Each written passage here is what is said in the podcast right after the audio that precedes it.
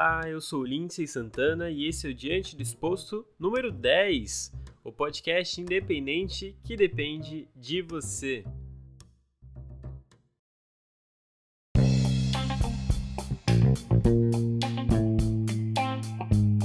Seja muito bem-vindo e bem-vinda a mais um episódio do nosso compromisso semanal, sempre reunidos aqui no seu fone. Semana passada foi o nosso mêsversário e hoje a gente está comemorando a décima faixa do nosso podcast. Foram 10 episódios de muita pesquisa, novos conhecimentos, um network que se estendeu de uma forma incrível e, acima de tudo, um crescimento pessoal. Queria agradecer a todos os participantes que tiveram na nossa mesa até esse momento. Muito obrigado por compartilhar todo o conhecimento de vocês comigo e com os nossos ouvintes. Muito, muito, muito obrigado a você também, ouvinte, pela sua preferência, porque eu sei que você podia estar tá ouvindo uma música, você podia estar tá assistindo um filme ou fazendo qualquer outra coisa, mas toda semana está aqui com a gente e você pode estar conhecendo mais o nosso programa e continuar respeitando o isolamento social pesquisando por Diante do Exposto em qualquer rede social. Só colocar lá, arroba Diante do Exposto, que a gente vai aparecer no Twitter, no Instagram ou no Facebook logo no primeiro resultado. E o nosso e-mail é diantedoexposto.pod.gmail.com. Bora começar a pauta de hoje, então.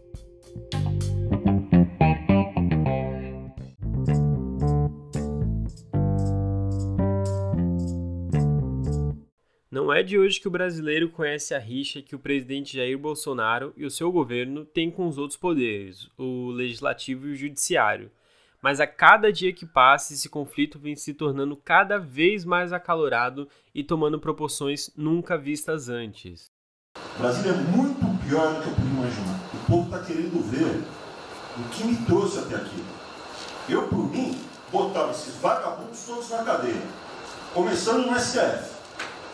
A semana passada foi bem movimentada em Brasília. No dia 18, o até então ministro da Educação, Abraham Weintraub, pediu demissão, mas no domingo, dia 14, ele se fez presente em uma manifestação a favor do governo na esplanada dos ministérios e acabou que Weintraub levou uma multa no valor de dois mil reais por estar em um local público sem máscara, o que contraria um decreto do governo do Distrito Federal que torna obrigatório o uso de proteção em local público durante a pandemia.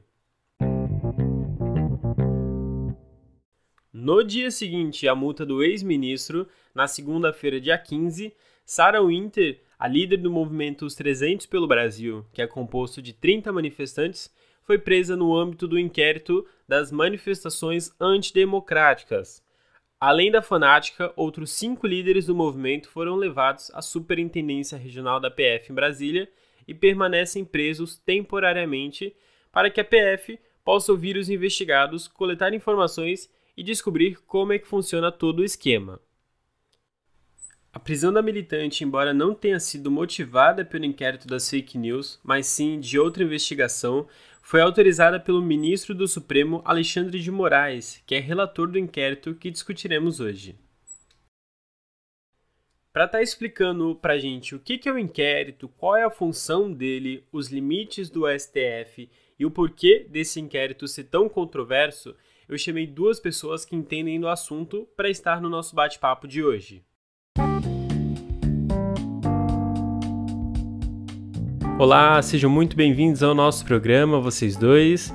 Mas para estar tá começando, Bruno, por favor, se apresenta para os nossos ouvintes. Oi, pessoal, bom dia, boa tarde ou boa noite. Meu nome é Bruno, eu tenho 20 anos. Eu sou estudante de Direito da Faculdade de Direito de São Bernardo do Campo, onde o outro convidado, Felipe, também se formou lá, inclusive foi meu monitor da matéria de Constitucional 1. Eu atualmente eu trabalho numa startup que tem foco em resolução de conflitos extrajudiciais. E eu integro a mesa aqui como estudante mesmo e como entusiasta do assunto. Estou aqui para aprender junto com vocês e, no que for possível, é, contribuir para o debate também. Agradeço a oportunidade do Lindsay. Obrigado mesmo. Que legal, que legal. Seja muito bem-vindo ao nosso programa, Bruno. Felipe, agora é a sua vez. Conta pra gente quem é você, o que, que você faz da vida Se apresente. Olá a todos e a todas. Meu nome é Felipe Bisinotto. Eu também sou formado, né, na Faculdade de Direito de São Bernardo do Campo. Sou advogado. Atuo também, né, com alguma ênfase em startups, né? Então, uh, o escritório onde trabalho tem atuação com o mercado, né? Mas eu sou um amante, né? Inclusive tenho formação e especialização já no tema, no direito constitucional, é, no processo constitucional que chamam, né? E além disso também eu sou um grande entusiasta de filmes, né? É, em especial o Star Wars, que sempre vai ser uma referência de tudo, absolutamente tudo. Star Wars é importante para todos os estudantes é, de qualquer área. Show! Sejam os dois muito bem-vindos ao nosso programa.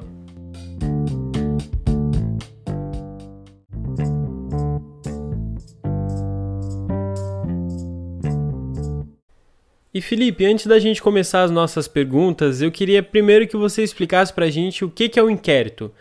Contextualiza a gente sobre o que é o inquérito, o que aconteceu para que fosse aberto esse inquérito das fake news e em seguida a gente começa as nossas perguntas.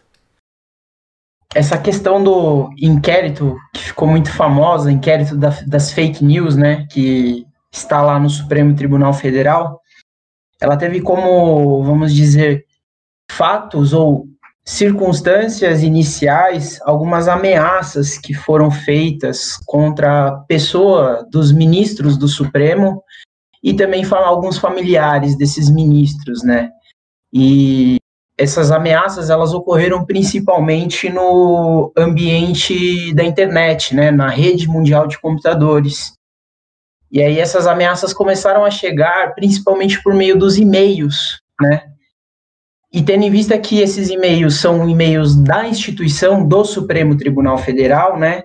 Os ministros eles verificaram essas ameaças e não foram ameaças só a um ou alguns, a grosso modo foram ameaças a todos os 11 ministros, né?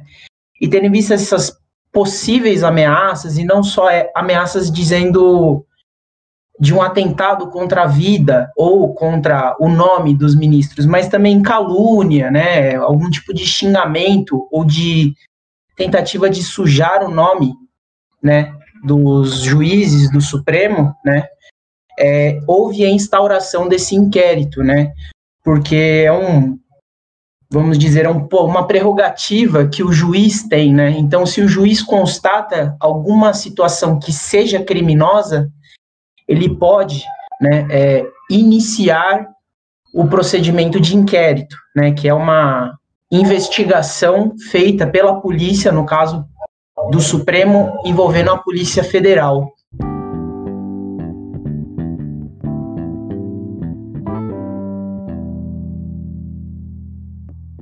Desde a época do mensalão, o STF começou a ter uma visibilidade muito grande, né? A gente viu ministros entrando, ministros saindo. É... Tem o famoso Joaquim Barbosa, que foi um grande ministro do STF, mas talvez a gente não saiba o que realmente signifique, porque a gente vê só na TV, né? Só são casos que aparecem. O que, que significa o STF no Brasil, Felipe?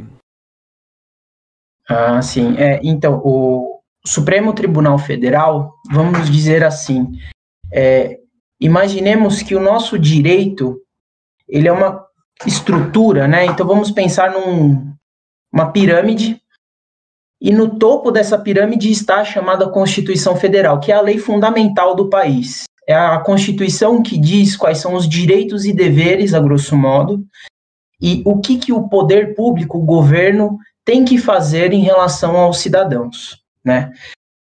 E abaixo da Constituição estão as leis. Então vamos pensar da seguinte forma, uma estrutura hierárquica, né? Então a Constituição seria hierarquicamente o general. E abaixo dessa desse general estariam os outros comandantes, os outros oficiais. Esses outros oficiais subordinados são as chamadas leis. Então, por exemplo, o Código Penal, o Código Civil, o Código de Processo Penal, todas essas leis estão abaixo da Constituição. E por estarem abaixo, elas têm que obedecer à Constituição, né? E fazendo esse contexto, qual o papel do Supremo? O Supremo ele é o guardião da Constituição, né? O Supremo ele dá a última voz no que diz respeito à interpretação da Constituição, né? Não das leis, vamos dizer assim, né? Quem cabe entender ou interpretar as, as leis, o Código Civil, o Código Penal, que nem eu disse, é um outro tribunal. O Supremo fica focado, em síntese, na Constituição Federal. Né?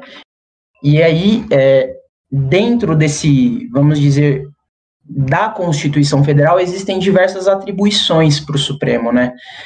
Então, por exemplo, o Supremo Tribunal Federal, além dele fazer essa análise de, vamos dizer, o que é compatível ou não com a Constituição, né? também ele faz a análise, por exemplo, das ações contra os congressistas, né, os senadores e os deputados federais, né? Então a gente ficou, ficou muito conhecido pela ação penal do mensalão. Por quê? Porque foi uma ação que foi movida no Supremo Tribunal Federal, então quem julgou foi o Supremo, né? Contra, né, é, em relação a crimes ou possíveis crimes cometidos por pessoas que, a, em geral, falam errado, né? Eles falam que é foro por privilegiado, mas não é for, chamado foro privilegiado. É o que a gente chama de foro por prerrogativa de função, ou seja, se você tem determinada função que a Constituição considera importante, tendo em vista essa importância da função, você ser, será julgado por um órgão judicial importante também, vamos dizer assim, né? E aí o Supremo ele tem essa esse grande papel, vamos dizer assim. Ele diz a voz da ele seria a última voz da Constituição dentro do direito brasileiro. Bom, muito interessante que o Felipe ele trouxe é, à tona um tema que eu acho interessantíssimo, que é o foro por prerrogativa de função. Ele é um, esse é um tema muito controverso e às vezes bem discutido na mídia, é, em razão de, popularmente falando, dar esse foro privilegiado a algumas pessoas que ocupam determinados cargos, como os deputados estaduais, federais, senadores e o próprio presidente da República. É, a questão do foro prerrogativa de função, ela já foi criticada pelo próprio ministro Luiz Roberto Barroso, que disse que isso, nas palavras deles, né, isso é o que mata a função do STF. Mas, enfim, isso é um assunto para um episódio específico e que tomara que se concretize futuramente. Sobre o Supremo Tribunal Federal, é, eu concordo que ele é uma instituição vital para a manutenção do conhecido Estado democrático de direito. Não tem como a gente pensar numa democracia de fato sem a atuação independente do STF. Então a questão que eu levanto é mais voltada para a maneira como ela como é organizada a separação e a independência dos três poderes que a gente já conhece, né? Que é o executivo, o legislativo e o judiciário. Eu me questiono, agora mais do que nunca, com a instauração desse inquérito das fake news, é, onde que reside o freio para o STF? Porque, vejamos, apenas a título exemplificativo, não quero entrar no mérito ainda da legitimidade do inquérito. No ano passado, a então Procuradora-Geral da República, Raquel Dodge, ela havia pedido o arquivamento do inquérito sob o fundamento de que não tem previsão legal que justifique a propositura de um inquérito por parte do Poder Judiciário. O problema é que o lugar onde ela precisou ir para questionar essa legitimidade do inquérito foi no próprio STF. Então, assim, em linhas gerais, é, para ficar clara a compreensão, não foi isso que aconteceu de verdade. É como se você acusasse alguém de cometer algum crime e quem fosse julgar se esse ato foi ilícito ou não é, fosse a própria pessoa que você está acusando. E, então, assim, por óbvio, na época o STF ele rejeitou esse pedido de arquivamento, e inclusive a decisão ela foi dada pelo Alexandre de Moraes, que é o relator do inquérito, e que foi escolhido a dedo pelo presidente Dias Toffoli, não houve o uso normal do, do sorteio entre os ministros, né? Então, assim, a questão que eu levanto e que acho que o Felipe pode explicar um pouco para a gente melhor é onde reside o freio e o, contra, o contrapeso para o STF? Onde estão os limites da atuação da, da corte, né?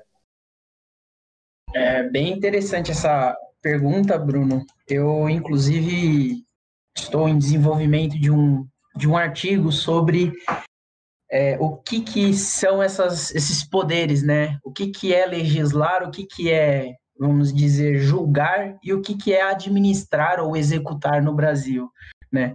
Porque nós vemos que muitas vezes, principalmente da, do judiciário, vem muitas coisas diferentes de julgar, né? É, essa noção do freio, um ponto assim que, que eu gostaria de suscitar em relação à, à instauração do inquérito, né? Então, é, a pergunta relacionada ao o poder judiciário pode iniciar o inquérito policial? A Raquel Dodge ela fez uma, uma manifestação, né, pedindo o arquivamento desse inquérito da fake news. Só que, é, em tese, é, né, na realidade, por expressa previsão legal, o Código de Processo Penal brasileiro, que está ligado né, é, aos crimes, ele prevê na parte do inquérito policial o seguinte: o inquérito policial ele se inicia de duas formas. A primeira forma é quando o delegado, né, então a autoridade policial constata o crime ou o crime, alguns elementos do crime chegam para ele. Então você leva lá a, ocorrência na delegacia ou o delegado se, é, se defronta com o crime, vê o crime acontecendo, né? E aí o delegado de ofício, ou seja, sem que ele precise é, que alguém o provoque, vamos dizer assim, que uma autoridade que não ele mesmo provoque, o delegado inicia o inquérito. Né? Então é a forma, vamos dizer, mais comum, mais corrente. É você levar o crime e aí o delegado vai ver se instaura ou não. Essa faculdade né, é o chamado, a chamada instauração do inquérito de ofício. E existe também uma segunda hipótese legal, que é chamada a instauração por requisição. E essa requisição é o que? Ou o Ministério Público determina o início do inquérito, né? Então vemos muitos casos, por exemplo, né, aqui no, no, no Grande ABC, alguns casos envolvendo é, crianças e adolescentes, né, em estado de abandono material. Então a mãe não cuida da criança, né? E o Ministério Público acaba descobrindo isso. Ele entra com essa chamada requisição e aí o delegado de polícia ele não tem mais a faculdade ou não de fazer o inquérito. O inquérito já está instaurado e aí cabe ao delegado investigar. Essa lógica da chamada instauração por requisição também é aplicada ao judiciário, porque lá no Código de Processo Penal também prevê, né? E é já já inclusive na minha atividade já vi acontecer ju juízes iniciando inquérito no meio da audiência. Por quê? Porque é, testemunhas né, é, mentiram na, na hora de falarem, né, então elas expuseram fatos mentirosos. O juiz constatou isso daí com provas e determinou que não só a iniciação de um inquérito policial investigando essas testemunhas, mas também determinou a chamada prisão em flagrante, porque o crime da mentira, o falso testemunho aconteceu ali na hora, né? Então, é possível o judiciário iniciar o inquérito. Mas veja, o fato do juiz ter esse poder de iniciar não significa que o inquérito sempre vai ter um resultado é, imaginado pelo juiz, né? É, a quem cabe, a grosso modo, é, desenvolver, fazer as investigações, as apurações dos crimes, dizer se aconteceu o crime e quem cometeu esse crime, ou concluir de forma que não aconteceu o crime, né? É o, o delegado de polícia, né? A autoridade policial. E aí, é, esse é um primeiro, vamos dizer, limite, né? É, ao judiciário, né? A quem desenvolve o inquérito não é o juiz, é o delegado de polícia, é a autoridade policial. É, em relação ao segundo limite, é o Ministério Público, porque o Ministério Público, no final das contas, decide se ele vai entrar com a ação, né, a chamada ação penal. contra determinado sujeito ou sujeitos, né? Então, o que, que acontece? O inquérito policial, né, que é o inquérito da fake news também, ele é uma fase que antecede o fórum, vamos dizer assim. O juiz, nessa fase do inquérito, ele só atua como fiscal. Ele só vê se o, a autoridade policial cumpre com a, os deveres dele, né? E se o Ministério Público também cumpre com seus deveres. O juiz, ele a grosso modo, ele fica como um terceiro que só assiste a situação, né? O que, que acontece? O inquérito depois, se o delegado, né, a autoridade policial concluir que houve um crime e concluir que determinada pessoa cometeu o crime, né, é chamada a autoria do crime, então tem um autor e os indícios de materialidade, que é o chamar é dizer que o crime existiu, eu tenho elementos dizendo que aquele comportamento ilícito aconteceu, né, o indício de materialidade. Se eu tiver esses dois elementos, no caso a autoridade policial, ela conclui o inquérito. Esse inquérito concluído vai para o Ministério Público. E aí quem decide se vai levar para o juiz julgar, né? Se vai entrar com uma ação, né? Que é a ação penal. Quem decide no final das contas é o Ministério Público, né? Então haveria essa segunda limitação, né? Apesar do inquérito ele estar é, ter muitas muitos questionamentos, né? É, no final das contas, quem vai decidir se vai ter uma judicialização, ou seja, ou seja, se vai ter um processo penal, vamos dizer assim, né? Que alguém é citado, né? Alguém recebe uma carta do juiz dizendo que está sendo processado por determinado crime, né? E que tem o direito de se defender, tem direito a recurso, tudo isso daí que é chamada judicialização é uma fase posterior. E essa judicialização ela tem como, vamos dizer, é, centelha ou necessidade a manifestação do Ministério Público aparentemente, né, o próprio Procurador-Geral da República, o atual, que substituiu a Raquel Dodge, ele já informou que tem muitas dúvidas em relação a esse inquérito, né, é, ou algumas dúvidas em relação a quem cometeu esses crimes e quais crimes foram cometidos, né, segundo o Supremo. E tendo em vista essa dúvida, já vemos que a possibilidade disso ser convertido em um processo judicial já é baixa, vamos dizer assim. Essa realmente é uma situação bem atípica, né? É, não é muito comum a gente ver isso acontecendo, mas a gente também sabe que não é o primeiro caso do STF agindo de ofício, né?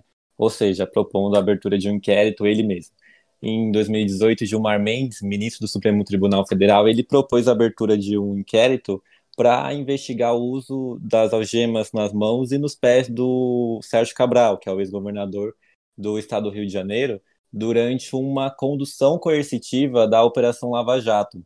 A cena repercutiu muito na ocasião. Ela foi vinculada em praticamente todos os jornais da época e se tornou emblemática na construção da narrativa da Operação Lava Jato como fonte do combate à corrupção. Mas, enfim, já na época, o Ministério Público ele já havia reagido no sentido contrário à legitimidade do inquérito. E isso, esse entendimento ele se repetiu no tocante ao inquérito das fake news. Ah, como eu disse, Raquel Dodge ela, ela chegou a pedir o arquivamento do inquérito e chegou a fazer uma comparação ao tribunal de exceção, que é que para quem não conhece a expressão a, a grossíssimo modo, é uma espécie de juízo formado, é, criado posterior ao fato que ele vai julgar. Isso é uma característica muito, é, muito presente em regimes totalitários, é proibido expressamente pela Constituição Federal. Enfim, apesar das críticas a Raquel Dodge, ela não ocupa mais o cargo da Procuradoria-Geral da República, que agora é preenchido pelo Augusto Ares, né? Ah, ao contrário da sua antecessora, ele também, mas apesar de fazer críticas também a como se deu esse inquérito, ele já muda o tom. Ele diz que entende que seja legítimo e pede, nas palavras dele, que ah, ocorra alguma baliza por parte do, de quem está operando esse inquérito. O problema é que a questão ela não é, a posição não é unânime no Ministério Público Federal.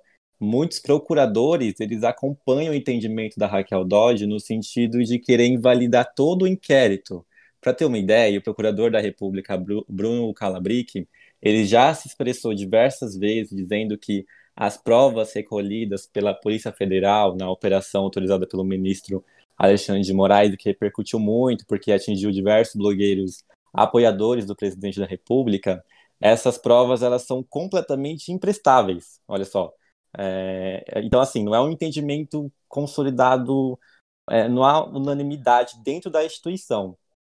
Uma questão que é muito levantada, até pelo procurador, é que não somente tem o problema de ser, ter sido feita de ofício pelo, pelo Supremo Tribunal Federal, como também reúne a, a figura da vítima junto. Então, ele seria a vítima e o acusador é, nesse mesmo processo. Como o Felipe bem ressaltou, é, é difícil pensar em alguém que não seja o STF para julgar essas ameaças ao STF. Não tem um, uma corte para se socorrer, não é, Felipe? Exatamente isso, Bruno. Uma... A gente lembra até do filme do Watchmen, né? Que foi aquela adaptação da HQ, que única HQ que foi considerada um romance, né? Sensacional. E é aquela velha frase do Watchman, né? Quem é que vigia os vigilantes?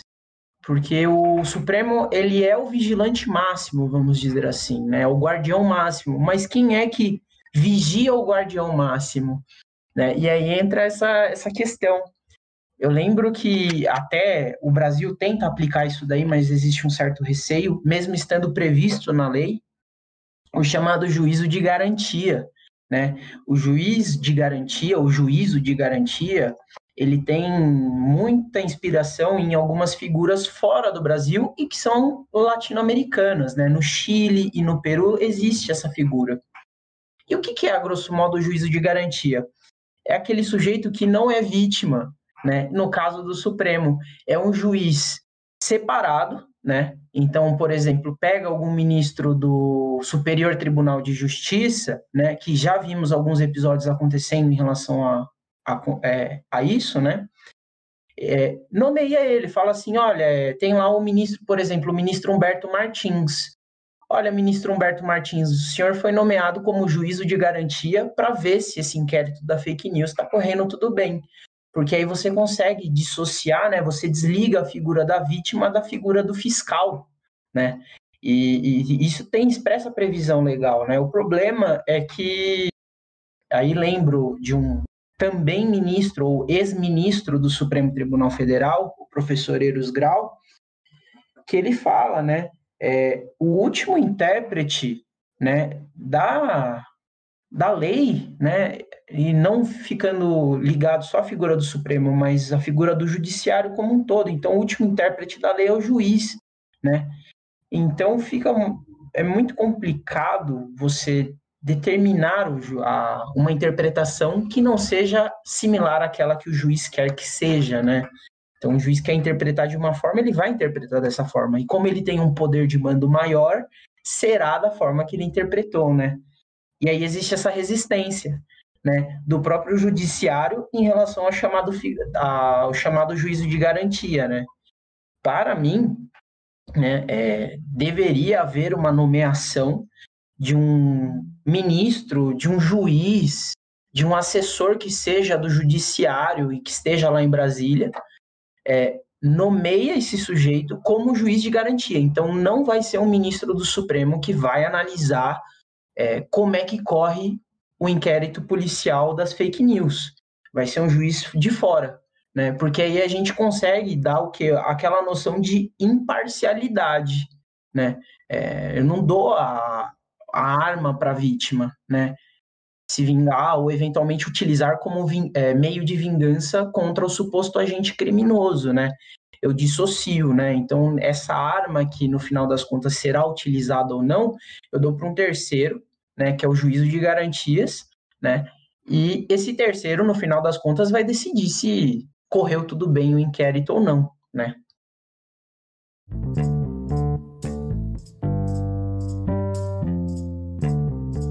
Eu queria muito manter o, a nossa discussão aqui no campo da legalidade, mas eu acho impossível a gente desprezar o cenário político do país, até para entender melhor as intenções do inquérito instaurado, né? Você acha que é possível fazer uma interpretação da decisão da corte de ontem de continuar com o inquérito com 10 votos a favor contra apenas um que foi contrário? É, essa decisão seria no sentido de querer mostrar força frente aos outros poderes, em especial o executivo, já que o chefe desse poder, o presidente da República, volta e meia ele marca presença em manifestações que pedem o fechamento do STF. Então seria é, possivelmente uma espécie de retaliação, resposta por parte do Supremo, dizendo, olha, a gente não vai aceitar calado todos esses ataques aqui. Porque, assim, é, infelizmente, a, a, o Supremo Tribunal Federal, ele está na mídia com suas decisões desde sempre, assim. Acredito também que as, as ameaças, infelizmente, não seja uma novidade. Mas eu entendo que o número deve ter crescido muito. Mas você acha que tem aí um, um quê político nessa história? É bem, é bem, vamos dizer assim, uma área bem sensível, né, em relação a esse tipo de, de diálogo, porque o Supremo Tribunal Federal, da forma como ele se posicionou, né, no 10 a 1, né, só teve o voto do ministro Marco Aurélio contrário à instauração do inquérito, né. É bem complicado, porque assim, é, a gente não consegue, é inevitável que o nosso julgamento como seres humanos, né, é, seja feito analisando também a pessoa da autoridade. Então, assim, a gente não fala só do juiz, né? A gente fala da pessoa que está com a toga, né?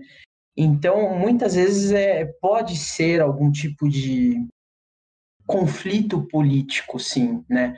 Eu não, não poderia muito fazer futurologia, mas assim, de acordo com essas instabilidades institucionais, e, e não é só, por exemplo, o executivo falando mal do judiciário, mas é também a pessoa do presidente eventualmente falando mal das pessoas dos ministros e também a situação oposta, né? É, é, tem muito, vamos dizer assim, uma mistura, né? Que até o, o Aristóteles queria segregar, né? A vida pública e a, a vida privada devem estar separadas. Elas andam é, próximas, mas não juntas. Não são a mesma coisa, né? E é inevitável que em momentos de abalo, né, é, de instabilidade, como pelo como que a gente passa agora, né, é, aconteça esse tipo de, de situação, né? Então, eventualmente, o, você adota medidas ou você adota decisões favoráveis ao seu posicionamento ou a determinado ato que você come, realizou lá atrás, no caso o inquérito, né? Não só para dizer assim, olha, é, temos que manter a integridade institucional, mas eventualmente pode ser que exista algum tipo de, vamos dizer assim, pessoalidade, né? Tendo em vista ainda mais, é claro, as manifestações que ministros é, fazem nas mídias, né? Eles já vi manifestação, já vi até congresso em que alguns ministros foram, iam falar sobre determinado tema e falavam, davam já antecipação de julgamento, o que é proibido, né? Então existe essa mistura em razão da instabilidade institucional. O que, eu, se eu posso colocar alguma coisa, o que eu acho é que é, foi mais uma questão de conservação da instituição, né? É, vamos dizer assim, a finalidade foi boa, né? Que a conclusão dizer, olha, a gente tem que manter o inquérito para conservar as atribuições do judiciário, né? É, mas tem, é, é, desculpa, não é mais, mas é, e sim que tem que ter uma conservação das atribuições judiciárias, né? Mas não da forma que aconteceu, né? Você dar o poder para a vítima, né, para a pessoa da vítima. E a pessoa da vítima, no final das contas, é o próprio juiz, né, que vai instaurar o inquérito inevitavelmente, né. É um eu acho que tem que ter essa conservação institucional, tem que ter esse respeito mútuo entre as instituições públicas, né? É, acho que realmente existe uma grande polarização dos discursos, ou é um discurso super institucional, então super mantém tudo, ou super destrói tudo, né? E no final das contas não, é, não pode ser nenhum nem outro, tem que ser um, um intermédio, porque se um deles se, se um deles ficar insatisfeito, ele vai tentar se valer de outra fragilidade posteriormente para tentar implantar alguma coisa, às vezes até pior. E então assim, eu acho que tem que chegar no meio termo, né? E aí, retomando essa questão, é, esse meio termo parece que as decisões do Supremo tentaram fazer esse meio termo, né? É claro, tem muitas críticas, eu inclusive anotei algumas críticas a serem feitas aqui esse inquérito, né? Uma delas é você dar para a vítima o poder de, de, de ser o fiscal do inquérito, né? E ter inevitável influência na forma como esse inquérito corre. Mas o discurso dado pelos ministros, né, na, nos votos, eles foram um pouco mais pró-institucional, vamos dizer assim.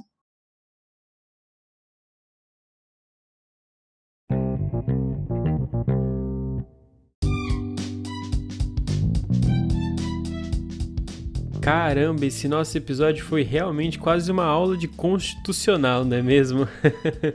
Mas a vocês dois, para quem quiser ter entrando em contato, pode estar tá indo aonde? Ah, é, tenho o meu Facebook, né? É Felipe Pádua, P-A, com acento agudo no A, D-U-A, Pádua. É, também tem no meu Instagram, arroba Febizinoto, B-I-Z-I-N-O-T-O, tudo junto né? E também, é, eventualmente, o Bruno, né, é, também tem a possibilidade de passar os contatos, porque nós sempre conver, é, nos trombamos lá na, nos corredores da faculdade. Exatamente, exatamente. Agora não tanto, né, que a gente não tá conseguindo ir, mas assim que possível a gente se tromba de novo. É, no meu caso, quem quiser me encontrar, é, o meu Instagram é bruno.henriquef e o meu LinkedIn é Bruno Ferreira. Só, bem fácil de achar. Muito obrigado pela oportunidade de novo, Lindsay. Eu que agradeço por ter tido a oportunidade de ter vocês aqui no nosso podcast, por vocês terem compartilhado o conhecimento de vocês comigo e com os nossos ouvintes, né? Quem sabe numa próxima oportunidade a gente não tá junto novamente. Muito, muito obrigado a vocês. Tchau, tchau. E a você, meu ouvinte, muito obrigado também pela sua participação até esse momento desse episódio e de todos os outros passados. Estamos, como eu disse no começo, comemorando 10 episódios, né? A nossa décima faixa. E muito obrigado novamente por você ter trilhado esse caminho junto comigo. Eu sou Lindsay Santana e esse foi o Diante do Exposto número 10. Até semana que vem. Abraços!